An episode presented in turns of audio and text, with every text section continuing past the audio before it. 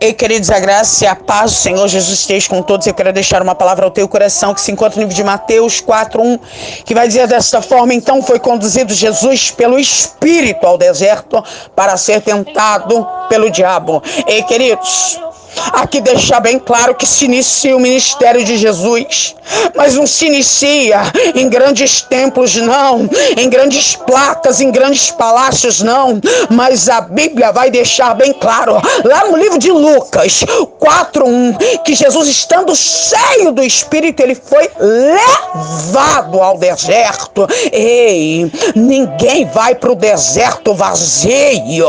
Se você está passando por lá, começa a glorificar cair, porque só vai para lá quem tá cheio, quem tem presença, quem tem glória, quem é escolhido.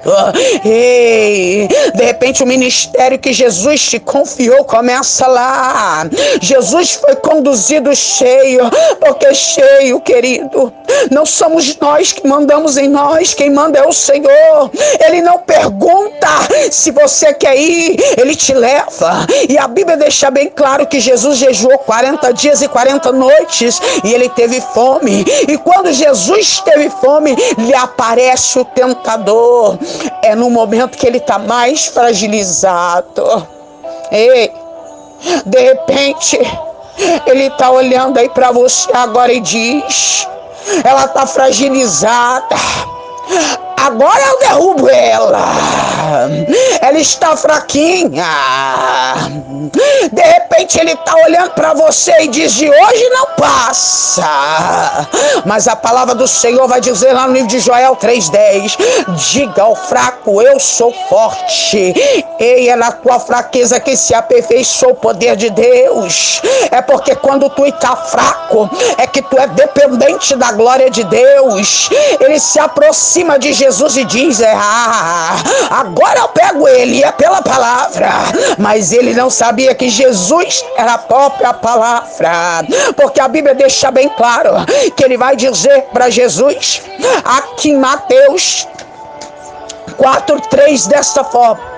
E chegando a ele, o tentador disse: Se tu és filho de Deus, manda que essas pedras se transformem em pão. Ei, Jesus usou a palavra lá em Deuteronômio 8:3. Nem só de pão viverá o homem, mas de toda palavra que sai da boca de Deus. Ei, ele fala com Jesus dessa forma: se tu és filho de Deus, lança-te daqui para baixo, porque está escrito: aos teus anjos dará ordem a teu respeito. E Jesus usa a palavra novamente, lá em Deuteronômio 6,16: Não tentarás o Senhor teu Deus. Ei, ele não desiste, não, hein? Lá em Mateus 4, 8, ele diz para Jesus, ele começa a mostrar o reino ali para Jesus e diz: Ei, o reino, o mundo e a glória deles. Ele diz: Eu te darei tudo, se tu prostrares a mim e adorares. Jesus vai lá e usa a palavra novamente em Deuteronômio 6,13. Somente ao Senhor adorarás, somente a Ele servirás. E aqui, se você for entender, no, no 4,11, em Mateus 4,11 vai dizer assim: olha, então o diabo o deixou e chegaram os anjos e o serviu. Ei, queridos, o céu não é para quem retrocede, não, hein? Mas o céu é para quem avança. Ei, o diabo ele pode te dar casa, pode te dar carro, pode te dar bem. Eu vou te responder, pode sim. Mas ele não pode, querido, te dar o passaporte para tu entrar no céu adorando, exaltando, glorificando este Deus maravilhoso. Então hoje tome posse desta palavra e eu quero te convidar neste momento a unir a tua fé juntamente com a minha. Vamos orar. Soberano Deus e eterno Pai. Neste momento, Pai, eu glorifico ao Senhor por tudo que o Senhor fez faz, tem feito, ainda há de fazer. Pai, e eu venho te pedir perdão pelos meus pecados, pelas minhas falhas, por tudo que eu tenho cometido, Pai, que não te agrada. Me perdoa. Pai, eis-me aqui para interceder, ó Deus, por cada pessoa, Pai, do contato do meu telefone e dos outros contatos aonde este áudio tem chegado. Eu, pastora Sandra, não posso fazer nada, mas eu creio que aonde este áudio chegar, vai chegar também o milagre do Senhor. Pai, de repente esta pessoa está passando por um deserto. De repente esta pessoa está sendo tentado, Deus, pelo inimigo.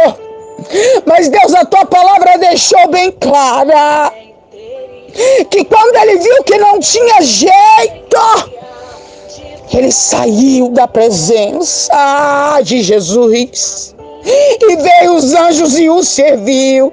Ei, suporta esse processo, suporta esse deserto, suporta essa dor, esse sofrimento, suporta esse abandono. Suporta a calúnia, suporta a defamação, o dedo apontado. Ei, meu querido, tu serve um Deus tão grandão, querido. Tu serve um Deus que pode fazer um milagre acontecer, mas suporta. Porque, querido, para quem suporta, tem anjo para servir, tem coroa para ser coroado. Ei, queridos, eu não sei o que tu está enfrentando, mas nada é maior que o teu Deus. O teu Deus pode mudar esse cativeiro. O teu Deus pode tirar o teu marido da mão da amante. O teu Deus pode restituir teu casamento. O teu Deus pode libertar o teu filho, a tua filha. Ah, papai, começa a entrar nesses lares hoje. Restitui famílias. Meu pai, aonde tem mães agora chorando, pai, a perca de um filho, conforta, consola, pai.